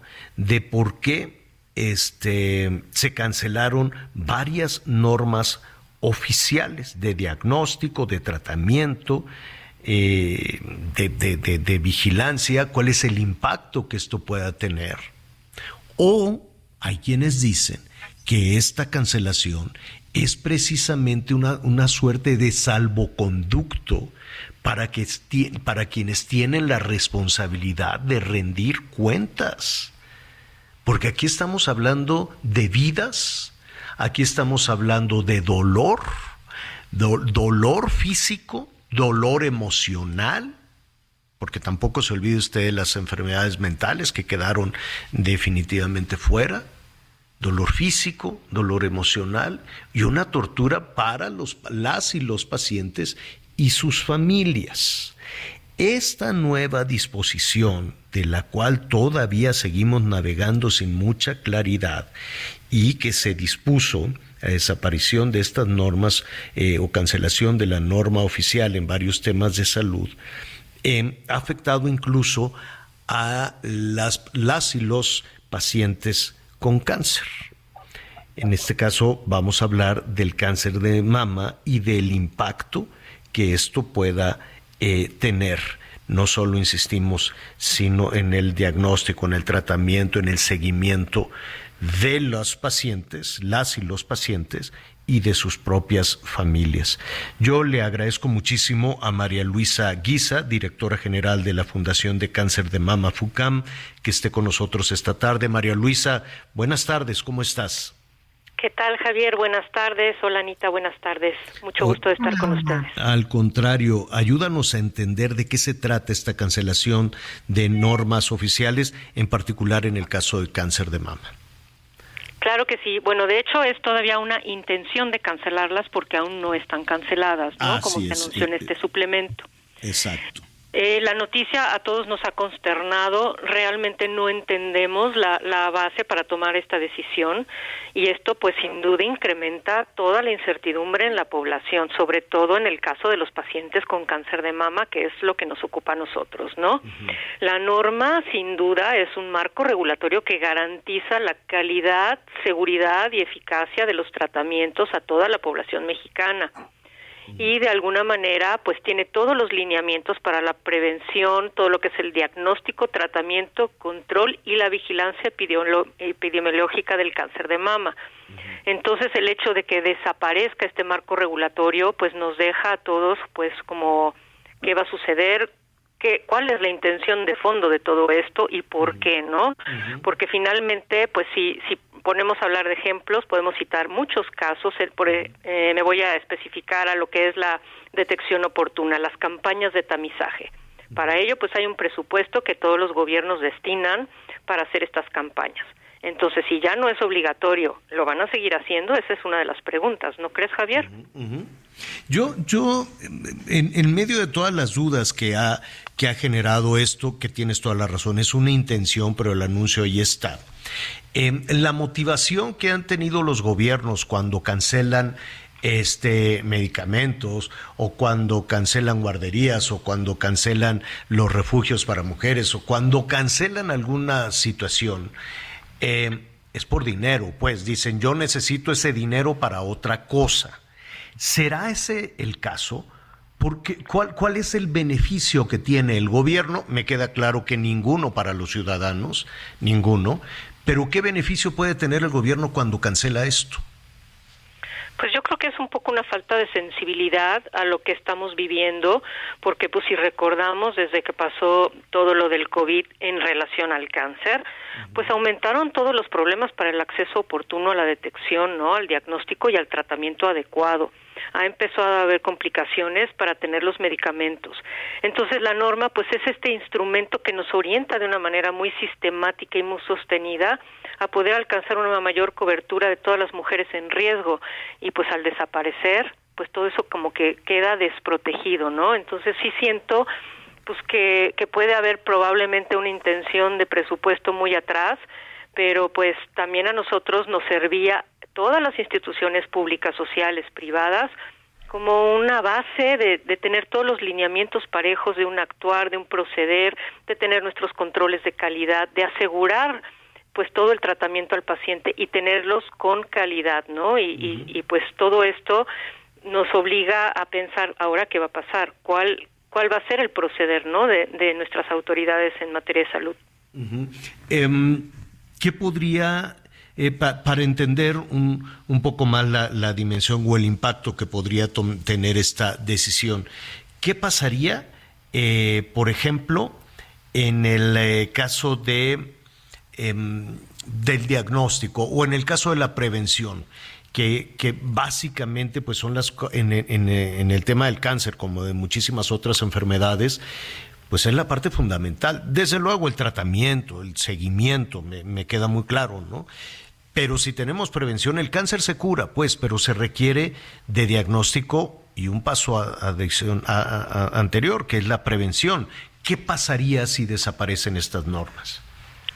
Pues yo creo que se perdería un poco el, el lineamiento para poder hacer esta detección oportuna. Eh, como mencionamos hace un momento, pues probablemente habría o desaparecerían los presupuestos para hacerlo y recuerda que uno de los objetivos es disminuir la muerte por cáncer, uno, uno de los objetivos de esta norma, ¿no? Entonces, eh, cosa que ha sucedido con, con estos últimos años es que se nos ha incrementado el porcentaje de muertes. Hoy día, cada 70 minutos se muere una mujer en nuestro país por cáncer de mama y hace algunos años cuando salió la, norma en 2011, pues eh, eran un, cada dos horas que moría una mujer.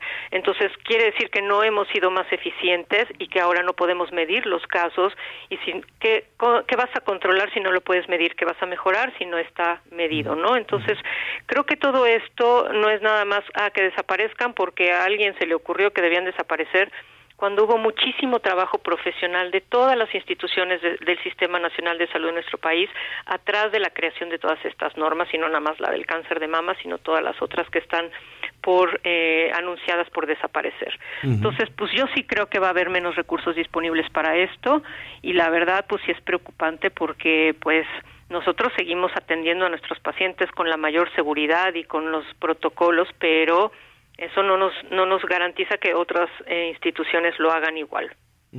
Eh, finalmente, María Luisa, estamos platicando con María Luisa Guiza, directora general de la Fundación de Cáncer de Mama FUCAM. Esto mm, es, es, un mero, es una mera intención todavía, es un mero anuncio, ¿no? Pero tampoco se ha dicho que no se hará, ¿no? Se quedó como una amenaza latente, ¿así es? Exacto, todavía no está, eh, no es un hecho, está la intención, pero pues realmente lo que pedimos como FUCAM y como eh, en alianza con otras instituciones y con otras comisiones y y con otras asociaciones, pues es tener un acercamiento a las autoridades para explicarles la importancia, el por qué nos definen estas normas, el por qué queremos seguir actuando bajo la protección de las mismas, no nada más para, para que las, eh, todas las instituciones caminen correctamente, sino para darle esta seguridad a nuestra población, que es lo que más necesita. Pues te agradecemos mucho. Anita Lomelí, eh, te tiene un comentario, Anita.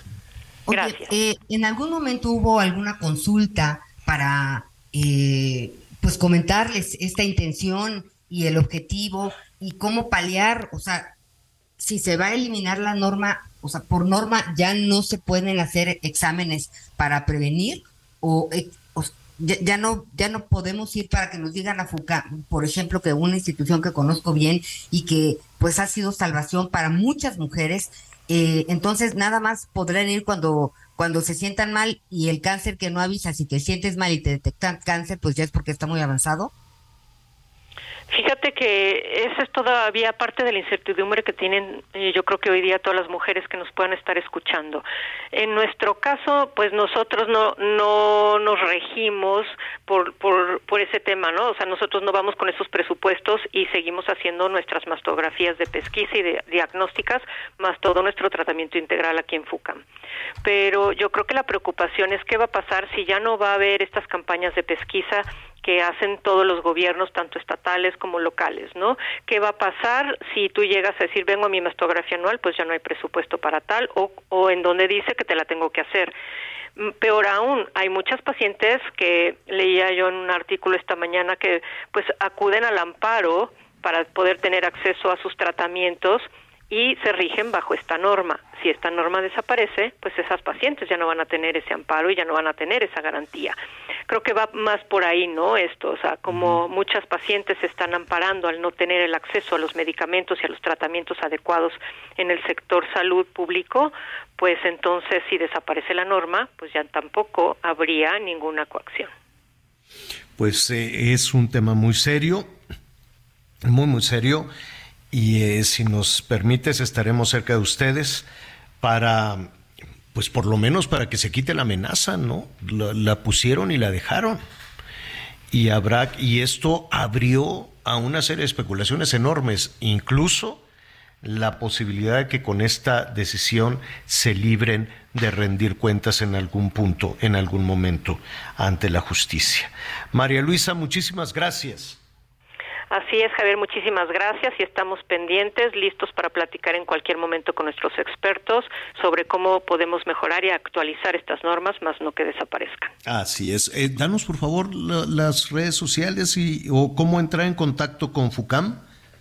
Claro que sí, está eh, en nuestra página web que es www.fucam.org.mx.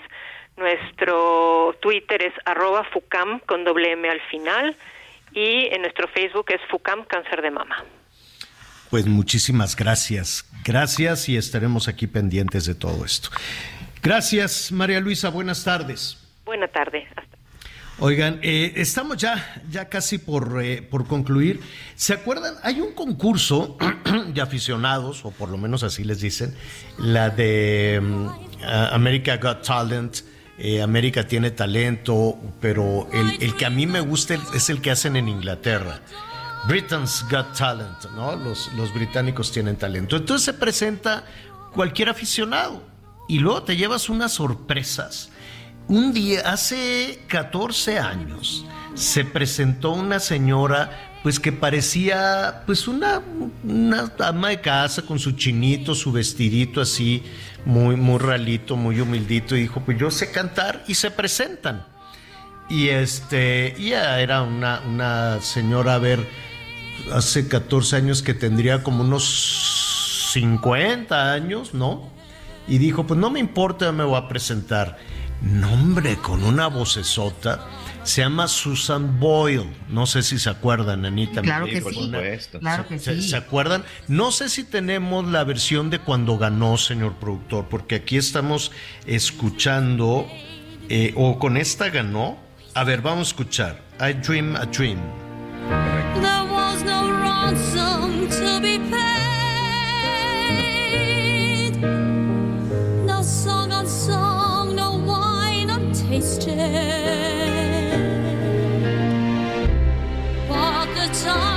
Come at night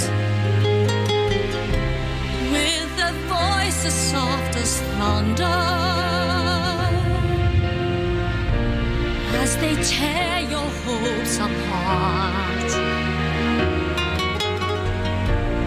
And they turn Y, your y tiene una parte de una intensidad bárbaro eh, que ya se la pondremos que, que, a ver, creo que es por ahí, a ver.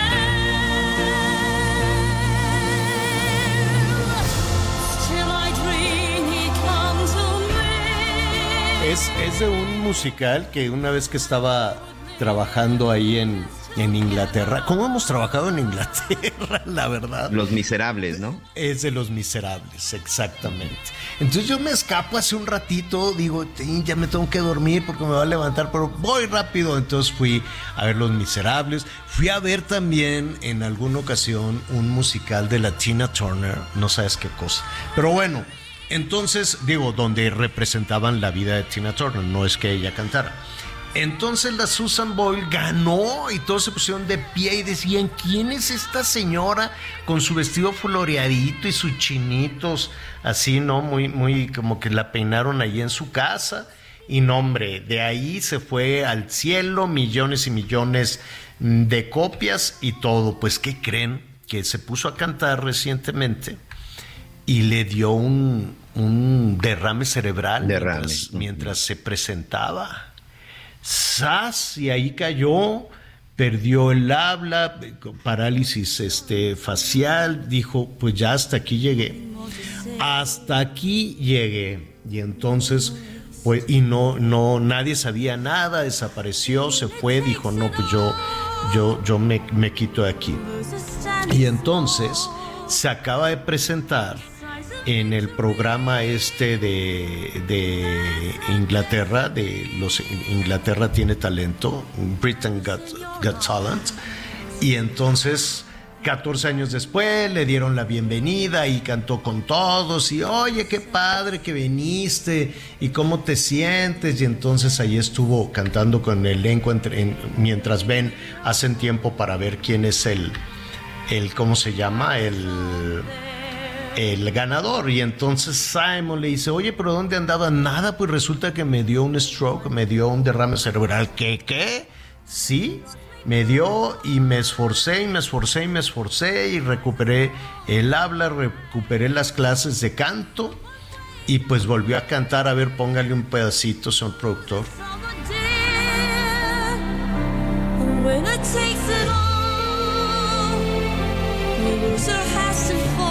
Y esto se lo cuento para todas las personas que, que nos escuchan, que dicen, no, pues yo, ¿cómo si ya me dio esto, si ya tengo aquello? Que además... ella Además tenía tiene 47 años, señor, perdón ese Sí, detalle. yo creí que 47 50. años, Ujú. ¿eh? 47. eh, dentro del, del, del eh, eh, ¿cómo se dice? Del eh, autismo, de, ay, perdón con todo respeto desde luego a, todas las familias y a todas estas afectaciones, se me fue la, forma correcta de hacer esta referencia, ella tiene también síndrome de Asperger, ¿no? Que es una de las formas de autismo. Entonces, pues le decían, tienes síndrome de Asperger, no tienes de pronto esa presencia, eh, ya tienes 50 años y contra todo eso dijo, no me importa, yo aquí voy. Y nada, gana, es toda una estrella, luego le da este derrame, se vuelve a recuperar. Y ahora los que, ¿cuántos años tenía? 49, Miguel. Ahorita tiene 62 años. Y a los 62 se recuperó, se subió al escenario y la volvió a hacer. Así es que miren cuántas cosas cuando uno supone Oye, y en que su cuenta bancaria dicen que anda por ahí de entre los 30 y 35 millones de Muy euros. bien. Y, los, y, y no tenía un centavo hace 14 años. Vendía ¿eh? celulares, ¿no? Oye, y una Vendía cosa, celulares. algo muy importante, eh, cuando una persona pues tiene un, un problema de, de esta índole, una enfermedad, el apoyo, las y los cuidadores, la familia es muy importante y, y ahí es donde se desfasa el, el poder lograr un sueño como ella, eh, Claro. quienes pues lamentablemente no... Sí, no- no- necesitas el apoyo, pero sin la decisión personal, la neta. De acuerdo. sí. Por más que te digan, ándale, de échale gana. No, nada. Sin la decisión personal, pues ahí está. Esta señora dijo a los 50 años, voy a iniciar una carrera como cantante. No estoy guapa, tengo síndrome de Asperger, pero tengo una gran voz. Y yo quiero salir adelante. Y así lo está haciendo. Qué maravilla. Bueno, pues así con esta historia de Susan Boyle nos vamos a despedir esta tarde. Gracias, Anita Lomelín. Gracias, Javier. Buenas tardes, Miguelito. Gracias, Miguel Aquino. Muy buenas tardes, buen provecho. Hasta mañana. Yo soy Javier Alatorre, muchísimas gracias. Ya lo sabe, lo espero a las diez y media en Hechos Azteca. Uno se va a poner buenísimo. Siga con nosotros en el Heraldo Radio.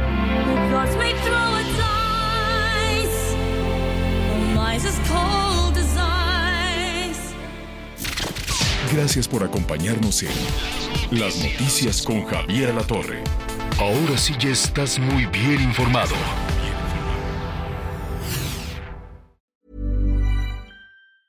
Tired of ads barging into your favorite news podcasts? Good news. Ad-free listening is available on Amazon Music for all the music plus top podcasts included with your Prime membership.